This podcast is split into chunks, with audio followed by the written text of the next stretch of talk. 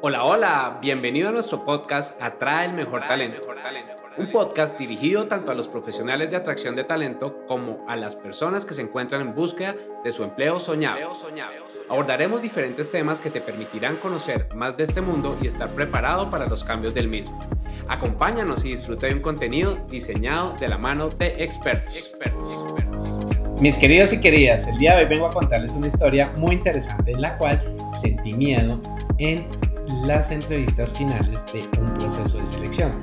Fíjate, yo estaba participando en un proceso de selección para una multinacional que estaba ingresando a Colombia. Ya había tenido entrevista con Headhunter, ya había tenido entrevista con la persona que sería el country manager de la empresa y asimismo con una persona que quisieron que me entrevistara porque sería mi par en otro país. Ya había venido avanzando, había hecho unas pruebas y me citaron a las últimas entrevistas. Eran dos entrevistas seguidas y me enteré que, por supuesto, iban a ser virtuales, por supuesto, iban a ser en inglés, lo cual ya me generaba un reto bastante importante y me empezó a dar sustico cuando me dijeron que iban a ser seis personas que me iban a entrevistar.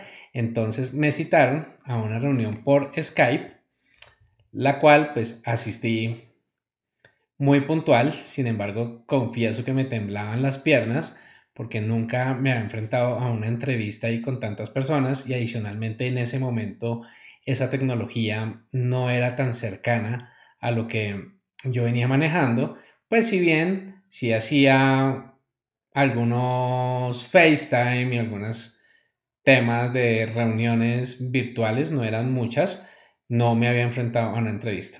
Cuando me siento, veo que estaban las seis personas, se presentaron, ninguna prendió la cámara o yo no veía ninguna persona allí, creo que estaban en una sala. Entonces, pues se me hacía mucho más difícil poder devolver esa mirada y asimismo poder interactuar con lenguaje no verbal, pero de ida y vuelta. Empezó la entrevista y empezaron a dispararme preguntas y preguntas y preguntas.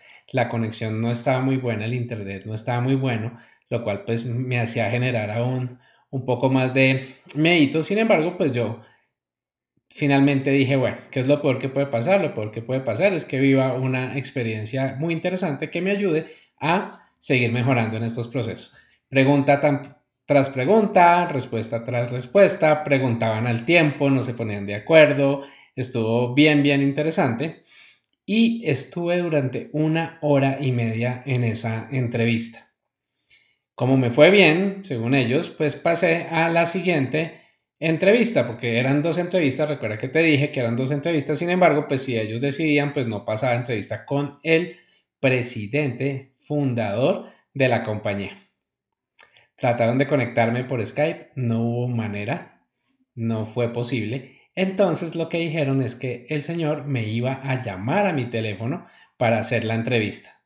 Yo quedé como, wow, ok, después de ese cansancio que tenía de la entrevista virtual, ya era una entrevista telefónica y pues tenía que estar en un lugar bastante, bastante, bastante callado, donde me pudiera concentrar, etc. Entonces me busqué un lugar que tuviera esas características y empecé a esperar que llegara la famosa llamada. Llegó la famosa llamada, la persona súper formal, se le entendía muy bien el inglés y fuimos ahí hablando poco a poco de diferentes cosas. Me preguntó, ya llevamos media hora conversando, me preguntaba de una cosa, me preguntaba de otra y empezamos a hablar de temas técnicos, pues de mi expertise en experiencia de cliente, porque la idea era que yo manejara el área de experiencia de cliente y servicio al cliente. Y allí me hizo una pregunta bastante compleja y me dice, ¿tú cómo te sientes cuando tienes que despedir personas? Me quedé pensando, confieso, bastante, bastante, y allí le dije, me siento mal, no me gusta despedir personas, sé que las personas están trabajando con un sueño independientemente de la razón por la cual se la despide, nunca va a ser un proceso fácil, yo he tenido experiencia en donde he tenido que despedir personas, pero nunca será fácil. No me gusta hacerlo, pero pues si toca, toca. Acá él me dijo, necesito personas que no le teman a despedir a nadie y que más o menos sean directas al grano, no den explicaciones y que si toman la decisión la tomen de una, sacan a la persona y pues chao, sin corazón. A mí eso me dejó pensando muchísimo porque finalmente me puso a interiorizar sobre la cultura de trabajo de la empresa, porque esa pregunta nunca me la había hecho un jefe, nunca me la había hecho nadie.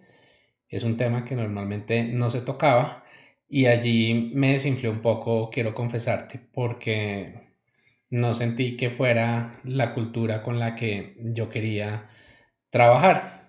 Estaba apenas en entrevista y pues allí con esa pregunta no me gustó, la verdad.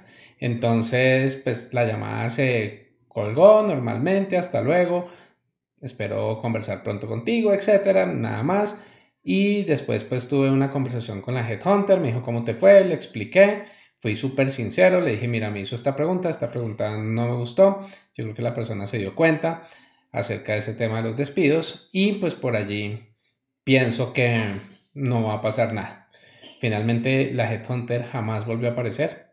Yo confieso que yo tampoco hice seguimiento porque no quería entrar a esa compañía y pues preferí esperar a que me dijeran no pasaste o si eventualmente si me decían que pasaba les iba a decir que no. Tenía completa convicción. ¿Por qué? Porque la enseñanza acá es que uno debe compartir los valores que tiene la compañía junto con los de uno. Y para mí el ser despiadado, el tomar esas decisiones así tan fuertes, realmente no van en mi ser y no iban en mi ser en ese momento tampoco. Y pues no quería ingresar a la compañía. Vuelvo al tema del sustico que me dio. Efectivamente, yo confieso que estaba sentado, me temblaban las piernas, tomé agua, me concentré, etcétera, di lo mejor de mí y finalmente pues logré avanzar un poco, pero pues llegó lo que te comenté. Entonces, en ese sentido, lo que quiero contarte es no te dé miedo.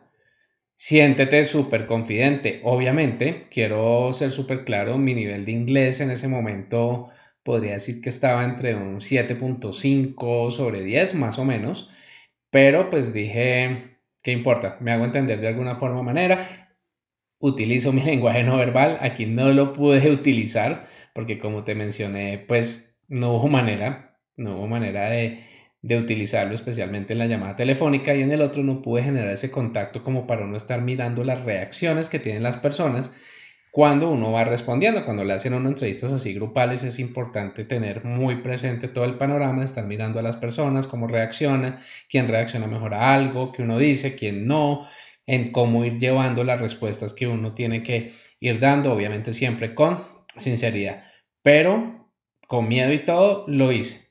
Aquí el mensaje es, si te da miedo, hazlo con miedo.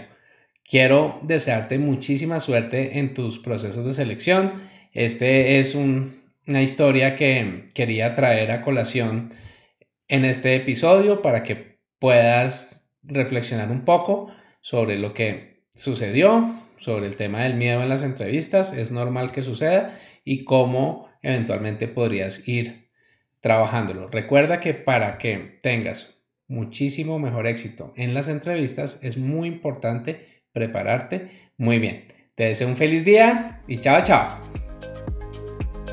Es todo por hoy. Gracias por acompañarnos en este episodio. Recuerda seguirnos en nuestras redes sociales y aprovechar el contenido que tenemos para ti. Atraer y retener el mejor talento es la mejor inversión para tu compañía. compañía.